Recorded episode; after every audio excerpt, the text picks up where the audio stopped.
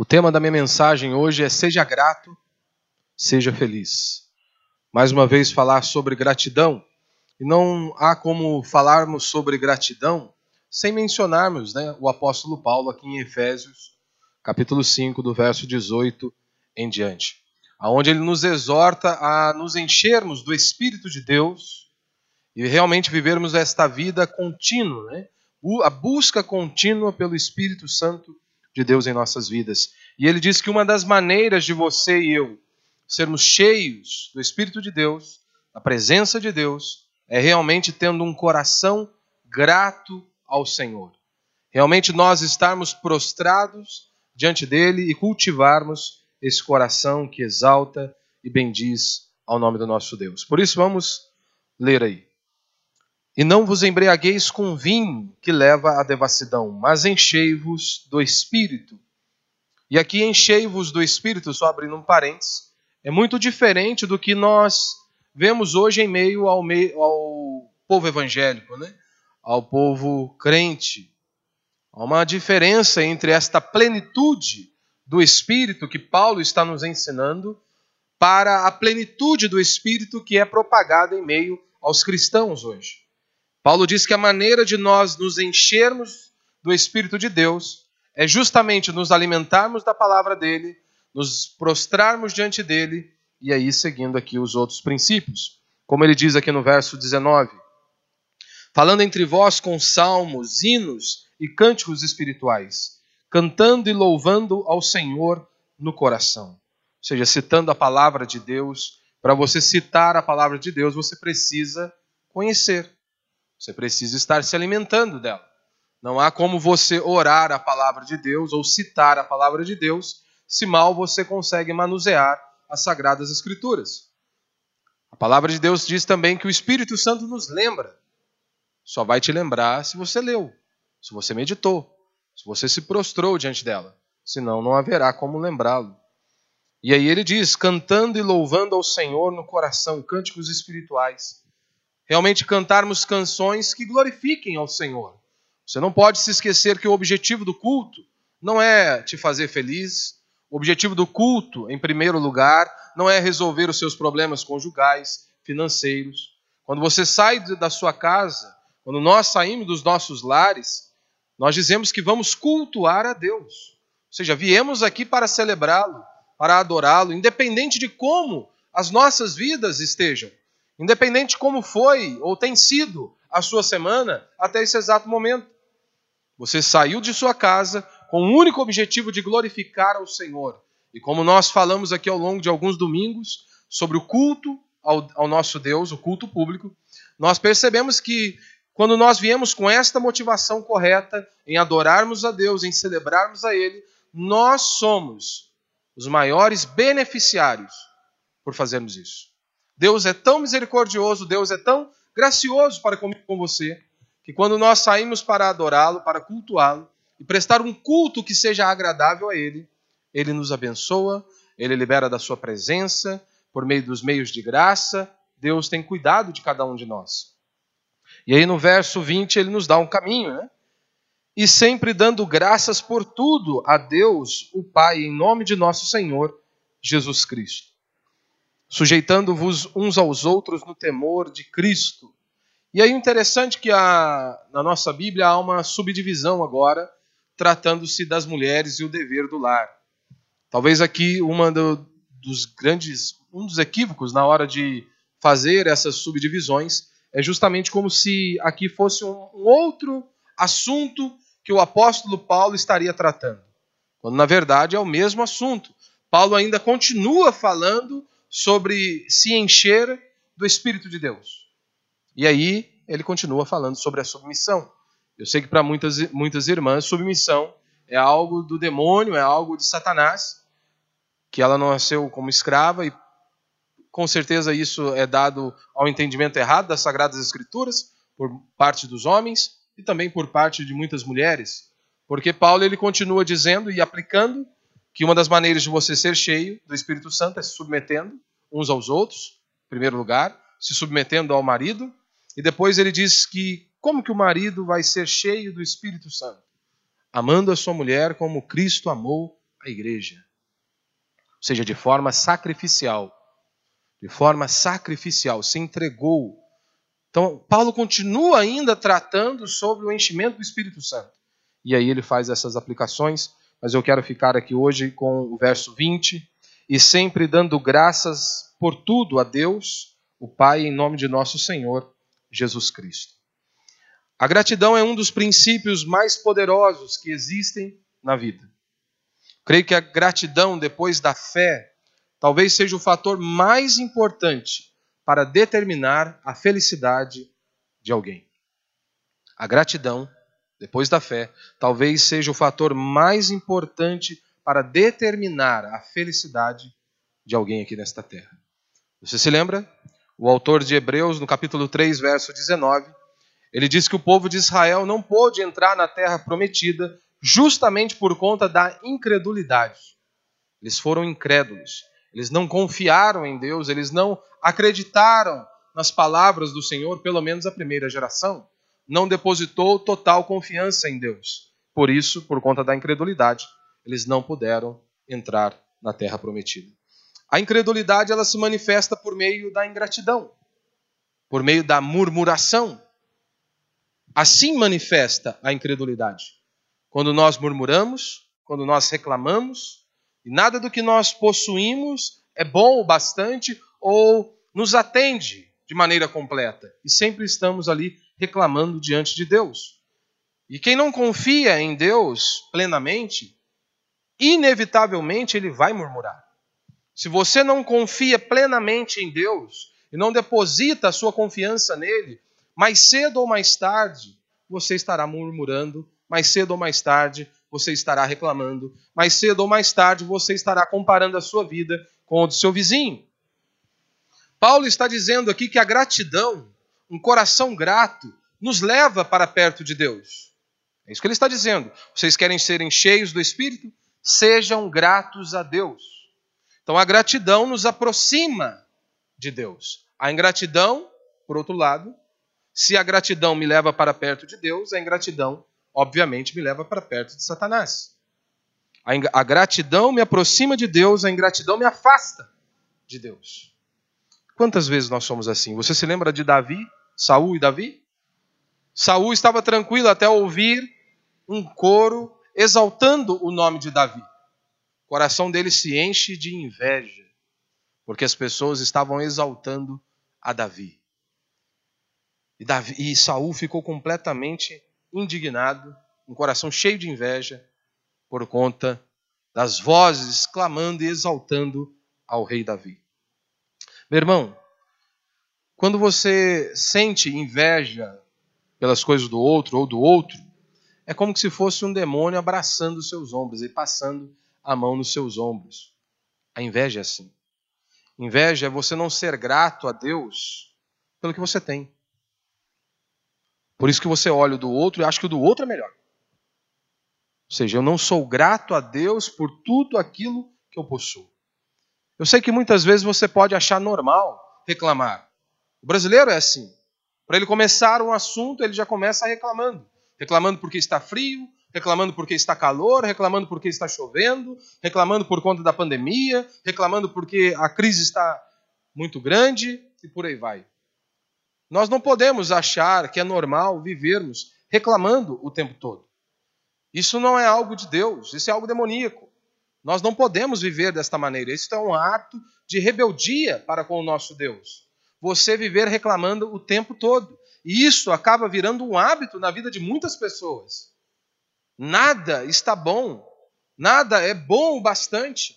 E pessoas assim sempre vão viver de maneira infeliz. Você tem que aprender a se alegrar e estar contente com tudo. Não há problema algum você almejar um trabalho melhor, um salário melhor, uma casa melhor ou um carro melhor. Você deve fazer isso. Você pode fazer isso. Você deve orar a Deus por isso. Mas nunca se esqueça de ser grato a Deus por aquilo que está em suas mãos, por aquilo que você recebeu. Ah, mas eu não tenho muito. Você tem muito mais do que você merece. Todos nós aqui, sem exceção. Nós possuímos muito mais do que nós merecemos. À luz do entendimento do apóstolo Paulo, todos nós aqui somos ricos. Paulo diz: Olha, se vocês têm o que comer e o que vestir, estejais contentes. Vocês já são pessoas prósperas demais. Só que muitos adoram viver em luxo. Principalmente hoje com redes sociais, né? Aí você vê uma foto, talvez a pessoa passou o dia inteiro se produzindo para colocar aquela fotinho lá, para despertar inveja nos outros também. Mas você acha mesmo que aquela pessoa ela vive 24 horas daquela exata maneira? Toda arrumadinha, toda produzida, com aqueles lugares maravilhosos? Claro que não. Então não é normal você viver reclamando, murmurando. Isso te afasta de Deus. E gratidão, meu irmão, não é apenas você dizer graças a Deus num momento de culto como esse. Gratidão não se limita, não se restringe apenas ao momento de culto, aonde nós levantamos as nossas mãos para os céus e dizemos graças a Deus, louvado seja Deus. Ser grato a Deus é acima de tudo você se submeter aos desígnios de Deus durante toda a sua vida. Isso é ser grato a Deus. É nós nos submetermos aos desígnios de Deus durante toda a nossa existência. A palavra de Deus diz que a vontade de Deus ela é boa, perfeita e agradável. Então nós deveríamos confiar nesta palavra. Nós deveríamos confiar em Deus, mesmo que os dias estejam talvez tenebrosos, dias difíceis que enfrentamos. Mas nós continuamos crendo, nós continuamos confiando em Deus. E isso é você ter um coração grato. Mesmo que as coisas não estejam saindo da forma que você planejou ou que talvez você sonhou. Mas se você estiver fazendo o que Deus ordenou, você pode descansar. Você pode ficar tranquilo. E tudo que eu e você precisarmos para cumprirmos o propósito de Deus aqui nesta vida, Deus vai suprir. Isso ele garantiu. Tudo o que eu e você precisarmos para cumprir o propósito de Deus aqui nesta terra, Deus vai suprir. Nós não precisamos andar andarmos ansiosos por coisa alguma. O que nós devemos fazer é, em primeiro lugar, buscarmos o reino de Deus, a sua justiça. E como muitos distorcem, Mateus 6,33, né? E estas coisas, não é todas as coisas. Quais eram estas coisas? Jesus foi categórico ao dizer: comida e bebida, vestimenta, fiquem tranquilos, vocês vão ter. Então, meu irmão, se você tiver um coração grato e cheio de fé, não importa quais são ou quais sejam as suas circunstâncias hoje. Não importa. Se você tiver um coração grato e cheio de fé, não importa o tamanho dos seus problemas ou o tamanho das suas adversidades. Se você é um cristão genuíno, você jamais viverá se arrastando como um ímpio vive se arrastando.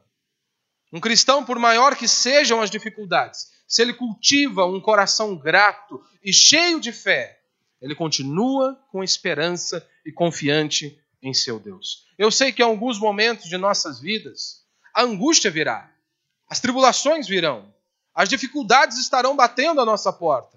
Você não precisa orar para que elas venham, elas estarão diante de nós. Dias tenebrosos, como a Escritura diz, né? Parece o dia mau.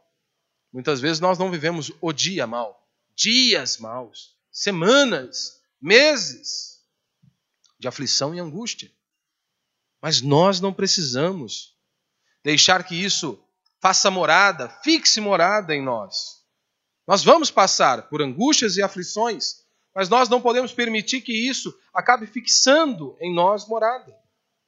O cristão ele precisa se lembrar, ele vai passar por momentos difíceis, mas ele continua confiando em Deus, ele continua depositando a sua esperança em Deus. Porque Jesus disse: Eis que estarei convosco todos os dias, até a consumação dos séculos. Hoje muitas pessoas ficam preocupadas se a mulher estará com eles até o final da vida, se os filhos permanecerão com eles até o final da vida, se o pastor vai ficar com eles até o final da vida.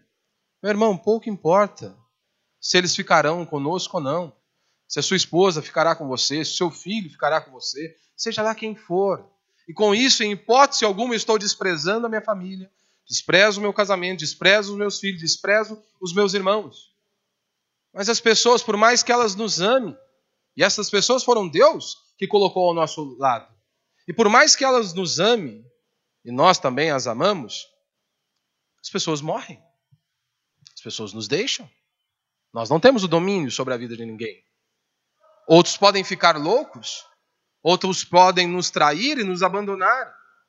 Mas nós temos a certeza de que Cristo estará conosco todos os dias até a consumação dos séculos. Então é disto que eu preciso saber.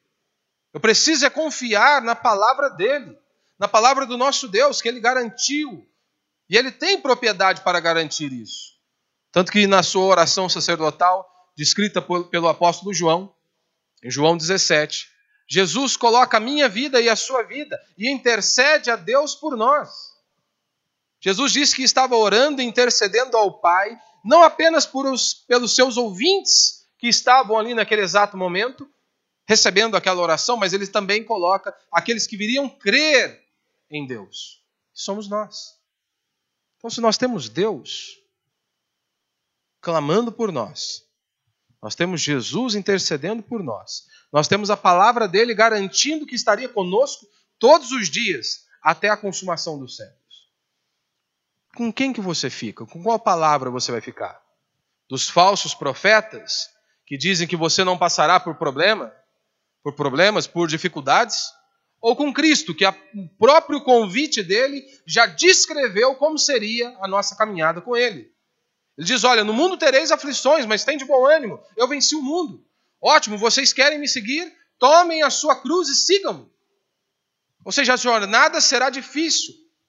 Nós estaremos em uma batalha, em uma peleja, não é um spa celestial, mas é um meio de batalha. Mas nós temos a certeza de que Ele é o nosso general, que Ele é aquele que nos sustenta e é Ele que nos fortalece em meio a tantas angústias, em meio a tantas dificuldades. Jesus suou gotas como de sangue. Estava ali, prostrado diante do Pai. Há inúmeros. Jesus está ali, vai ressuscitar Lázaro. Jesus se compadece daquelas pessoas, chora. Momentos difíceis. Mas estava totalmente confiante no Pai. Primeiro, então, princípio para nós aí, é, o mais importante, mais importante que planejar minha vida é aceitar as oportunidades que Deus me dá. Vamos ler aí Tiago capítulo 4, verso 13 ao 16. Agora prestai atenção, vós que dizeis: Hoje ou amanhã iremos a tal cidade, lá passaremos um ano, negociaremos e teremos lucro. No entanto, não sabeis o que acontecerá no dia de amanhã. O que é a vossa vida? Sois como uma névoa que aparece por pouco tempo e logo se dissipa. Assim é o ser humano. Assim ó, somos nós. O que é a vossa vida? Sois como uma névoa que aparece por pouco tempo e logo se dissipa. Em vez disso, devieis dizer: se o Senhor quiser, viveremos e faremos isto ou aquilo. Mas vós orgulhais da vossa arrogância, todo orgulho como esse é maligno.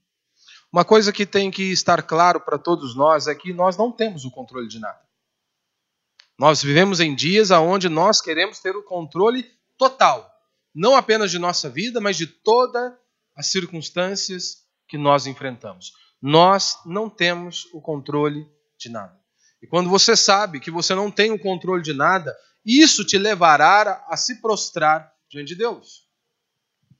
Se você sabe que muitas coisas fogem da sua alçada, isso te levará a, se prostrar diante de Deus e depender única e exclusivamente dele. Porque eu não tenho controle de nada. Eu não tenho controle sequer da minha existência. De quantos dias eu ainda tenho para desfrutar? Eu não tenho, você não sabe disso. Nós não sabemos. Mas nós vivemos em dia onde os gurus da fé, muitos líderes religiosos dizem e estimulam o seu povo Planejem o futuro. E não há nenhum problema em você planejar o futuro, como eu vou falar aqui daqui a pouco. Mas eles dizem: planejem o futuro. Você pode tudo o que você quiser, desde que você se dedique, você vai alcançar tudo o que você quiser. Será? Se nós vemos e temos respaldo bíblico para isso, desde que eu me dedique e me esforce, eu alcançarei tudo o que eu quero. A fórmula do sucesso ensinado, ensinada pelos gurus, pelos líderes religiosos é a seguinte: planejamento mais dedicação é igual a realização. eu planejo, eu dedico, o negócio vai se concretizar. Esta é a fórmula mágica ensinada por muitos líderes religiosos e gurus da fé. Será se nós somos tão bons assim? Será se nós podemos confiar em nós a esse ponto? Desde que eu me dedique e desde que eu planeje, eu vou obter êxito e conseguirei realizar tudo o que eu bem entender? Não. A Escritura diz que não. A Escritura diz de forma categórica que não. E basta você olhar para a sua vida. Quantas pessoas muitas vezes têm interrompido plano, projeto de vida que tanto sonharam, seja por conta de uma doença, seja por conta de uma negligência de outras pessoas, tiveram ali muitas vezes todo aquele trabalho indo, vendo todo aquele trabalho indo para o ralo. Como por exemplo, uma pessoa que ama jogar futebol, dedicou longos anos de sua vida, e de repente está no trânsito e o cara, um carro desgovernado, vem para cima e atinge este homem. E ele então é obrigado a amputar a sua perna. Não foi por conta de negligência dele, mas foram coisas que estavam fora do controle dele. Um outro cara, um outro carro completamente desgovernado, partiu para cima dele. E ele precisou amputar a perna. Todo o sonho, todos os anos de dedicação ruíram, foram por água abaixo. E aí? Será se nós temos mesmo todo o controle da nossa existência? Desde que eu planeje e me dedique, eu vou alcançar o meu objetivo? Nós não podemos tudo o que nós queremos. Nós podemos aquilo que Deus permite. Então lembre-se disso. Nós não podemos tudo o que queremos, e sim o que Deus permitir que Deus permitir que eu e você façamos, nós vamos fazer. Como diz Provérbios 16, 9. O coração do homem planeja o seu caminho, mas o Senhor lhe dirige os passos. Provérbios vai dizer também que o coração do rei está nas mãos do Senhor. O Senhor o conduz. Nós vivemos em dias aonde que você deve planejar e a médio, a curto, médio e longo prazo para que você então possa ser considerado uma pessoa sólida, uma pessoa com inteligência, uma pessoa que pensa no, no amanhã. E quando nós olhamos, por exemplo, para Abraão, diz o texto que Abraão saiu para uma terra sem saber para onde ia. Imagine os religiosos, os líderes religiosos de hoje, e muitos cristãos olhando para Abraão. Se nós descrevêssemos esta figura, sem citar ou sem mencionar que era o pai da fé que estava vivendo este momento. Imagine você hoje, os cristãos hoje, eles não conseguem dar um passo confiando em Deus. Eles querem que todo o chão esteja completamente sólido para que eles mudem o próximo passo. Não há uma confiança, uma dependência em Deus. Nós só queremos mudar o passo e dar o próximo passo se nós tivermos certeza de que realmente estaremos pisando em algo sólido. Se você cita a vida de Abraão, Abraão saiu sem saber para onde ir. Se você não cita o nome de Abraão, que muitos iriam dizer ou irão dizer: Este homem é louco. Este homem está caminhando rumo ao fracasso, porque ele está saindo, está indo sem saber para onde vai este homem está indo rumo ao fracasso. Mas nós sabemos que não, Abraão estava completamente confiante em Deus e dependendo totalmente de Deus. Imagine ele pegando a sua mulher e talvez com esperando de Abraão uma resposta: para onde nós vamos? Para onde nós iremos? Também não sei. O Senhor vai nos conduzir. O Senhor vai nos guiar. Há muitas coisas que eu e você não vamos poder fazer. Você tem um exemplo do rei Davi. Davi foi um homem também com grandes coisas, com grandes conquistas. Mas Davi não pôde tudo o que ele quis. Mesmo possuindo riqueza, bens, mesmo sendo homem segundo o coração de Deus, o próprio Deus disse a ele: Não, Davi, você não vai construir um templo. Te dou autorização e permissão para que você faça outras coisas mas isso você não vai fazer. Se fossem nossos dias, o que, que os pastores ensinariam? Você tem que decretar a Deus. Você tem que determinar a Deus o que você quer. Chegam a esse absurdo. Você deve colocar a Deus contra a parede e dizer o que você quer. Decrete a Deus e então vai acontecer da maneira que você quiser. E aí então eles ainda aplicam um jejum ali. Você deve jejuar e então decretar a Deus o que você quer. Negligenciando totalmente o princípio do jejum. Jejum não é barganha para com Deus. Você não jejua para barganhar com Deus. Porque eu quero receber algo de Deus. Jejum nessas escrituras está ligado a quebrantamento. Você se prostrar diante do Senhor e ali a cada dia mais reconhecer as suas falhas, os seus pecados, as suas limitações. E é claro que nós podemos orar por outras coisas. Mas a base do jejum, em primeiro lugar, não é para você fazer barganha com Deus. É que é realmente um coração contrito e quebrantado diante do Senhor.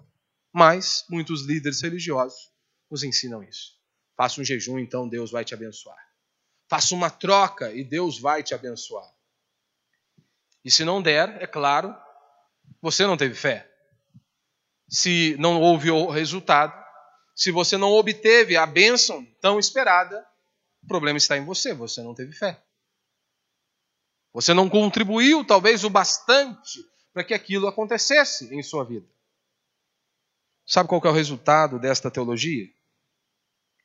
É um monte de gente dentro das igrejas frustrados, bravos com Deus, irados com Deus justamente por conta desta teologia, porque eles se acham merecedores de qualquer coisa. Eles se acham merecedores. Por isso, então, ficam chateados, bravos, irados, muitas vezes com Deus, por conta de uma teologia errada. Porque se você estiver fundamentado e a sua vida estiver pautada nas sagradas escrituras, você sabe que eu e você nós não merecemos nada a não ser a morte e o inferno. Mas os cristãos não aceitam isso. Nós merecíamos a morte e o inferno. A morte porque nós transgredimos os mandamentos de Deus. O inferno porque nós quebramos os mandamentos do Senhor. E nós não podemos por nós mesmos nos salvar.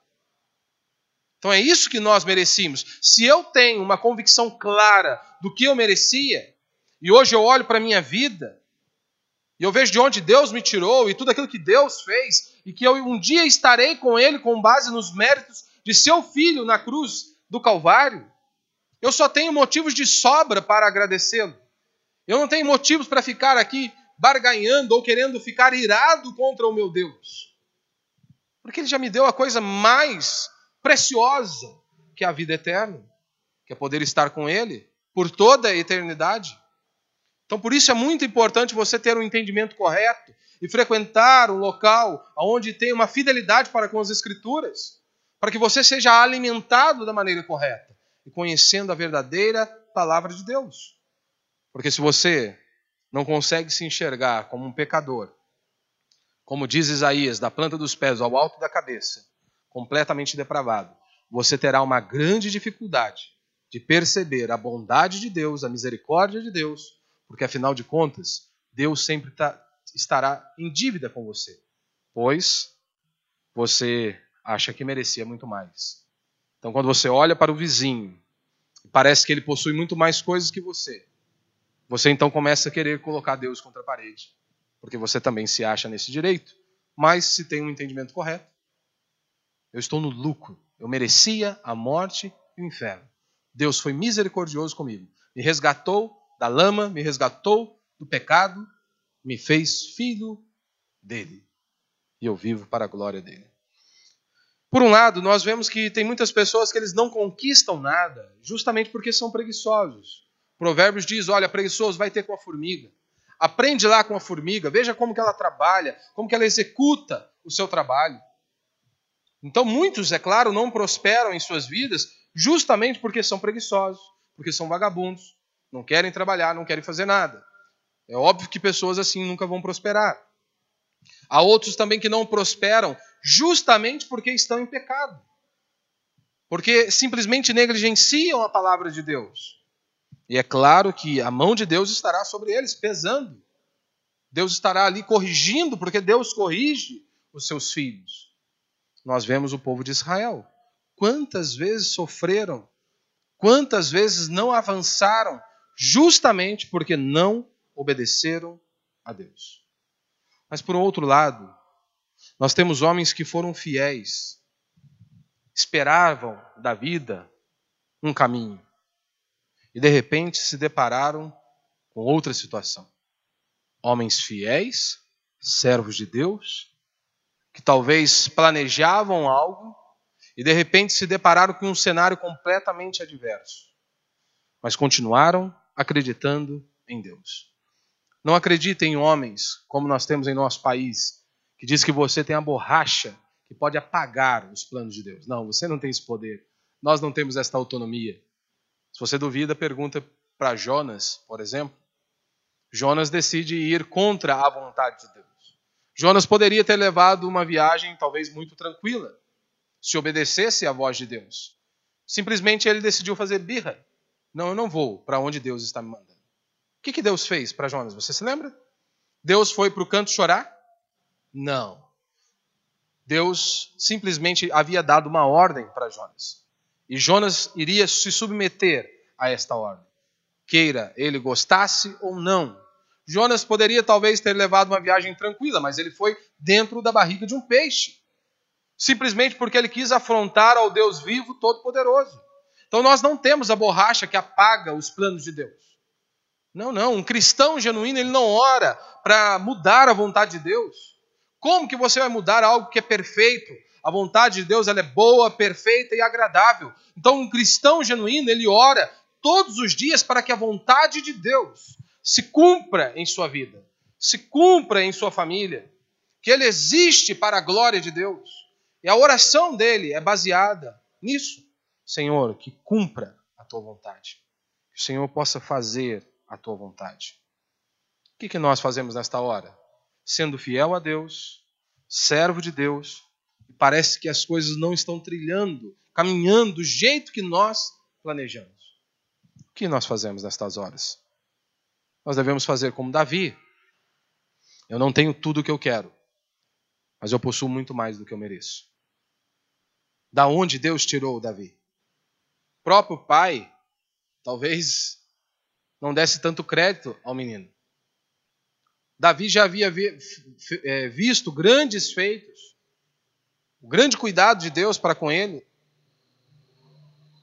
Deus dizer não, eu estou no lucro. Eu estou no lucro, eu posso não ter tudo o que eu quero, mas eu possuo muito mais do que eu mereço. E é exatamente isso comigo e com você. Nós podemos não possuir tudo o que nós queremos, mas eu e você possuímos infinitamente mais do que nós merecemos. Deus tem sido gracioso para comigo e com você. O grande problema é que as pessoas querem ser um sucesso. As mídias sociais apenas trouxe isso à tona. O quanto que nós adoramos o aplauso dos homens. O quanto que nós queremos estar ali nos holofotes da vida, querendo mostrar, provar para alguém que somos alguém nesta existência. E muitos líderes religiosos eles têm trilhado nisso, este caminho. Não há preocupação em ser fiel a Deus, a sua palavra, em fazer a vontade de Deus, mesmo que seja num lugar completamente distante dos holofotes. Nós percebemos isso pelas profecias que são liberadas dentro das igrejas. Deus te chamou para a capital. Deus te chamou para um lugar de destaque. Nós nunca vemos profecias dizendo: Olha, Deus te chamou para você pastorear lá meia dúzia de pessoas. Uma cidade completamente distante. Nós não vemos profecias assim. E se houver, poucas podem existir. Poucos estarão ali dispostos a realmente se submeter à palavra de Deus. Porque nós amamos os holofotes. Nós amamos estar ali diante dos holofotes da vida e tendo o nome, nosso nome celebrado. E isso vai trazer frustração Quantos homens vivem assim? Quantos servos de Deus vivem assim? Angustiados, porque talvez eles queriam estar na capital, queriam estar numa cidade grande, para que então tenha o seu nome ali exaltado entre aquelas pessoas. Quem vive assim vive frustrado. Por isso que você deve fazer o melhor com as oportunidades que Deus te deu. Faça o melhor aonde Deus te colocou. Faça o melhor. Se submeta à vontade do Senhor. Ore para que a vontade do Senhor se cumpra em sua vida. É assim que nós temos que viver. Se queremos realmente sermos felizes, temos que aprender a nos dobrarmos diante de Deus e a nos submetermos e sabermos que sem Ele nós não somos nada. Jesus já foi categórico ao dizer isso: sem mim nada podeis fazer. Sem mim vocês não são nada. Então, meu irmão, se você está fazendo o que Deus te mandou fazer, acabou. Não importa quantas pessoas estejam, qual lugar você esteja, não importa se você não esteja recebendo um tapa nas costas, você continua fazendo com excelência, você continua fazendo para a glória de Deus e você continua no mesmo ritmo. Porque você sabe que os olhos do Senhor, todo o nosso trabalho em Deus não é em vão. Por isso nós continuamos. E é desta maneira que você deve viver. Em todas as áreas de sua vida você deve aplicar isso, seja no seu casamento, seja na criação dos seus filhos, seja aqui em nossa comunidade, em vivermos como igreja, você precisa aplicar este princípio. Estou fazendo para Deus e para a glória de Deus. Porque mesmo que você não receba um tapa em suas costas, você continuará fazendo com excelência, você continuará fazendo com perfeição, e você continuará motivado, porque você sabe que os olhos do Senhor passam por toda a terra. E você sabe que o seu trabalho em Deus não é em vão. Então, o único que realmente importa que esteja vendo, ele sempre vai estar vendo o nosso trabalho. Ele sempre estará vendo. E nós seremos recompensados por isso. Então, meu irmão, nós vamos, se nós olharmos para os apóstolos, para os profetas, a nossa vida diante desses homens está bem pacata, vamos dizer assim. Quantos problemas, e em hipótese alguma quero diminuir a sua dor ou o seu sofrimento, mas comparado com os apóstolos, comparado com os servos de Deus, como aqueles homens e mulheres descritos em Hebreus capítulo 11, que foram cerrados, decapitados, o mundo não era digno daqueles homens. Quantos sofreram por amor a Deus? Se nós olharmos para nossas vidas hoje, as nossas perseguições são tão leves, as nossas dificuldades são tão leves, como Paulo vai dizer em Romanos, a nossa nada se compara com a glória que há de ser revelada, né? O sofrimento do tempo presente não se compara com a glória que há de ser revelada.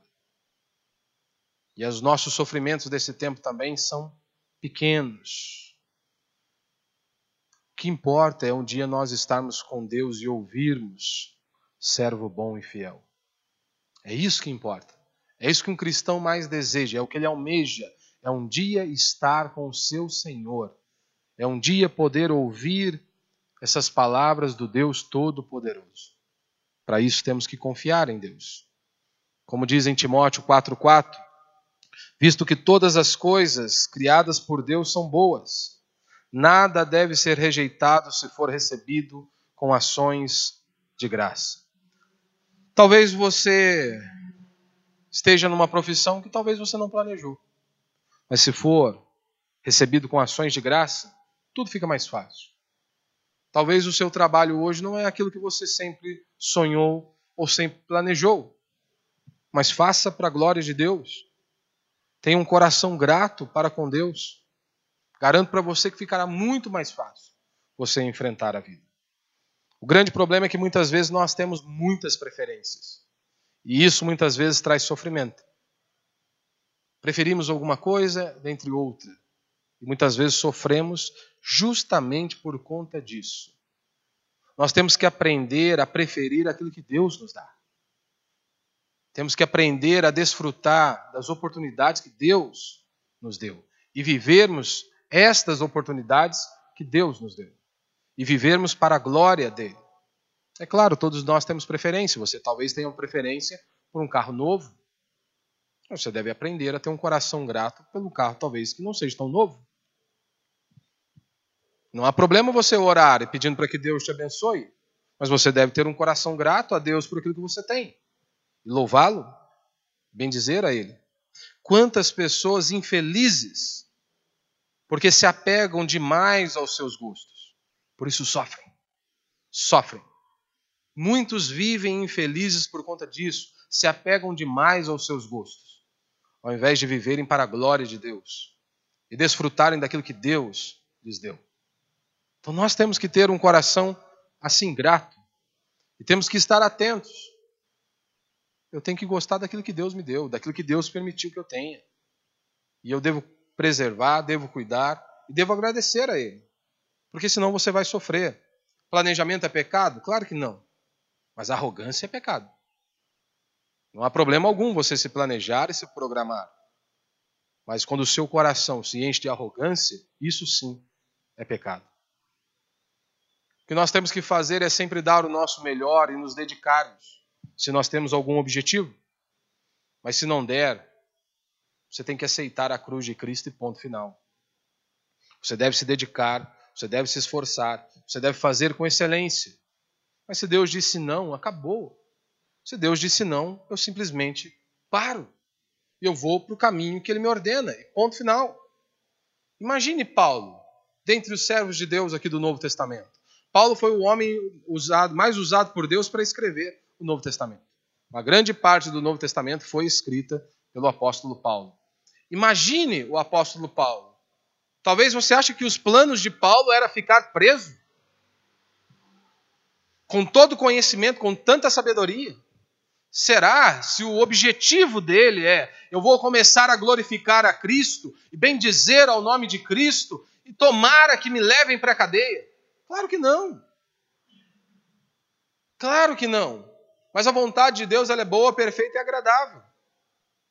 Talvez quantas cartas, como por exemplo em Romanos mesmo, Paulo não conseguiu estar com aqueles irmãos, precisou escrever suas cartas. Muitas de suas cartas foram escritas na prisão. E quantos de nós somos abençoados pelos escritos do apóstolo Paulo? Como, por exemplo, Romanos, uma epístola fenomenal, a descrição do evangelho, a pregação do evangelho. Talvez se Paulo pudesse ter tivesse a oportunidade de estar com aqueles irmãos, nós não teríamos a epístola. Nós não teríamos. Mas tudo estava no controle de Deus. As prisões, as epístolas que Paulo escreve nas prisões, poderia fazer como muitos hoje, com sofrimentos infinitamente menores, reclamar, ficar ali irado contra Deus, mas não foi isso que o apóstolo Paulo fez. Ele não ficou chorando pelos cantos. Ele não ficou ali lambendo as feridas. Mesmo quando todos o abandonaram, como ele diz, na minha primeira defesa, ninguém foi ao meu favor. Ninguém foi lá para me defender. Mas ele continua inabalável, escrevendo para orientar, para instruir a igreja de Deus. Você acha que aquele homem o que ele mais desejava era estar na cadeia? Mas eu estou na cadeia. E aí? O que eu vou fazer? Parar? que, que eu posso fazer? Escrever. Ótimo, vamos escrever. Escreve suas cartas. Então é exatamente isso que eu e você também temos que fazer.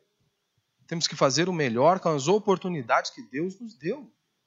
Pedir para Deus nos conduzir e nos guiar em todos os momentos de nossa vida. E aí é o meu segundo princípio. Mude o que dá para mudar, aceite o que não dá. O que dá para mudar, nós mudamos. O que não dá para mudar, acabou. A gente aceita que dói menos. Como Paulo diz em 1 Coríntios 7, 21, foste chamados sendo escravos? Não te preocupes com isso.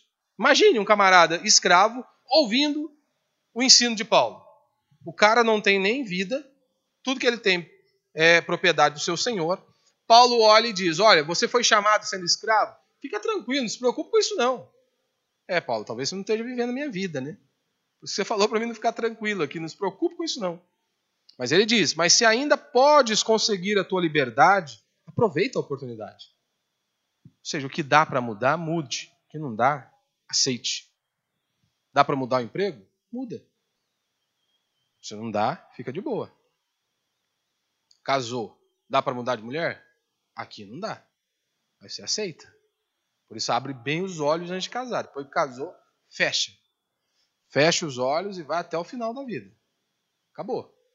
Tem coisas que não dá para mudar. Ah, pastor, mas Deus não quer que a gente suporte. É mesmo? Quer sim. Quer? Se até os irmãos tem hora que você tem que suportar uns aos outros. Né? Tem que suportar. Você quer me seguir? Então pega a sua cruz, suporte a cruz. Venha e me siga. Paulo descrevendo o amor bíblico, diz o amor tudo sofre. O amor tudo suporta. A nossa vida é assim. Paulo tem um espinho. Aquele que precisou fazer? Deus arrancou? Não. Paulo aprendeu a conviver com aquele espinho. Aprendeu a conviver. O problema, o grande problema, é que nós ouvimos e recebemos muito dos falsos mestres e dos falsos pastores. Cristo vem e diz e promete para nós uma cruz. Vocês querem me seguir? Tomem a sua cruz e sigam-me. Os falsos líderes religiosos, os falsos pastores, os falsos mestres, eles só sabem prometer uma coisa: venham para Cristo e vocês receberão uma coroa. Cristo prometeu uma cruz. Querem me seguir? Tomem a sua cruz e sigam. Eles dizem: Ele vai nos dar uma coroa. Cristo diz: Olha, no mundo vocês terão aflições. Querem me seguir? Peguem a sua cruz, lugar de dor, sofrimento, angústia, aflição. Aí os líderes religiosos, os falsos líderes religiosos, eles olham para o desconforto como se fosse algo somente do diabo. Cristo diz: Olha, vocês vão passar por privações. Eles me perseguiram, é claro, eles vão perseguir vocês. É questão de coisa óbvia, de lógica.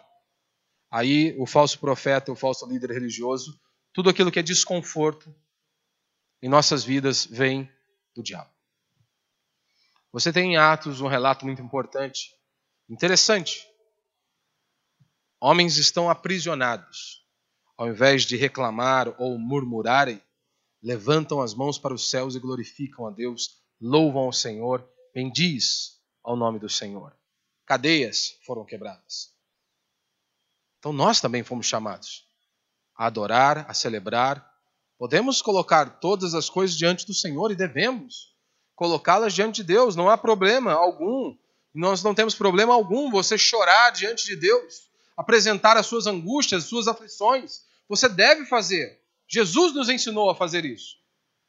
Mas nós não podemos chorar, é o choro da incredulidade.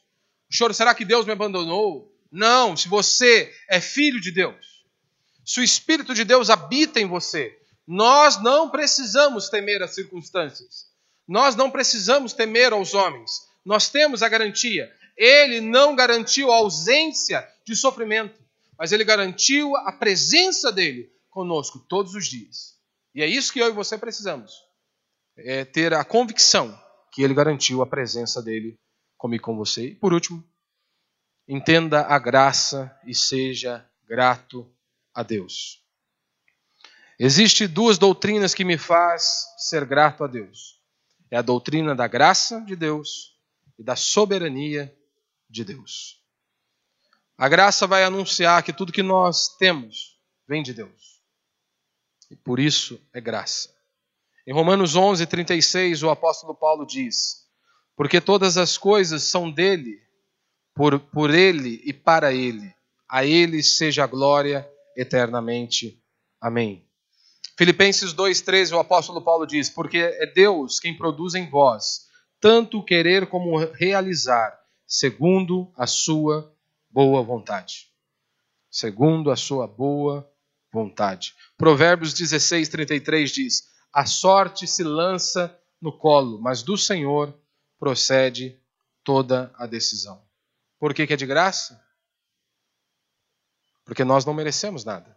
Nós não podemos comprar. Nós não merecemos. Por isso recebemos de graça. Mas aí pode surgir uma outra questão.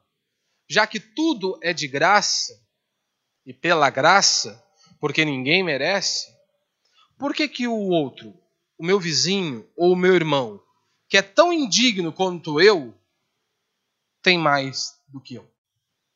Não é? Pode surgir essa outra pergunta. Já que tudo é pela graça e de graça porque eu não mereço, mas o meu irmão também é indigno, não merece. Por que, que ele tem e eu não? Aí entra a soberania de Deus. E você aprender a descansar em Deus. e confiar em Deus. Nós temos esses dois exemplos na Escritura. Imagine, por exemplo, se nós encontrássemos com Paulo e Davi. Davi terminou seus dias de tosa velhice, rico, bastante dinheiro, desfrutando do melhor desta vida. Servo de Deus, fiel a Deus.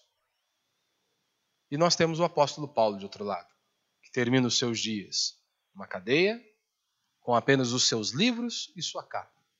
Servo de Deus, fiel a Deus. Por que que Paulo continua, continuava inabalável diante dos sofrimentos? Porque ele tinha convicção e ele acreditava em Deus. Ele confiava que Deus estava preparando para ele uma coroa. E ele ainda diz: não apenas a ele, mas a todos aqueles que servem a Deus.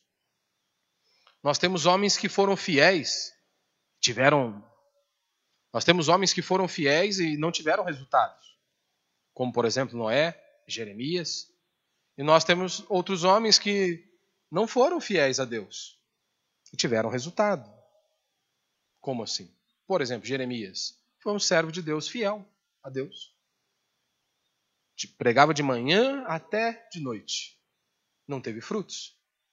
Você tem Jonas, que mal queria abrir a boca para pregar, com muitos frutos. Nós temos isso nas Escrituras. Qual a resposta para isso? Hoje? Eu não tenho nenhuma. Somente confiança em Deus. Qual que é a resposta? Deus deu alguma resposta para Jó? Nenhuma. A resposta de Deus para Jó foi apenas uma: Jó, já que você quer questionar, vamos fazer o seguinte. Olhe para a complexidade do universo, Jó. Aonde você estava quando eu comecei a criar todas essas coisas, Jó? Você pode entender, Jó? Será se realmente você sabe com quem você está querendo debater, Jó? Você sabe mesmo para quem você está perguntando isso, Jó? Eu sou Deus, eu sou soberano sobre tudo e sobre todos. Jó, eu tenho o controle do universo em minhas mãos. É exatamente isso que eu e você temos que compreender. Nós temos que aprender a descansar em Deus.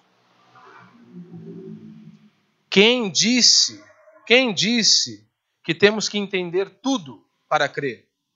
Quem disse? Que nós temos que entender tudo para crer. Este não foi o problema de Adão? Não confiar em Deus? Não acreditar? Não depositar a confiança naquilo que Deus havia falado?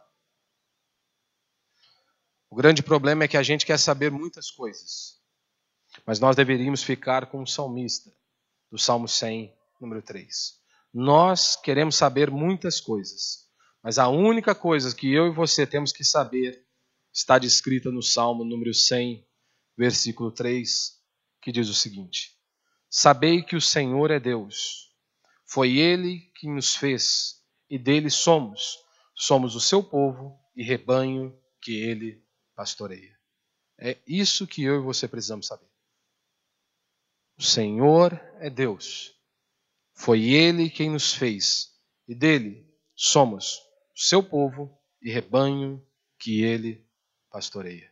Então nós podemos sim descansar e confiar neste Deus poderoso sobre tudo e sobre todos. Por isso vamos ficar de pé, vamos orar a Deus.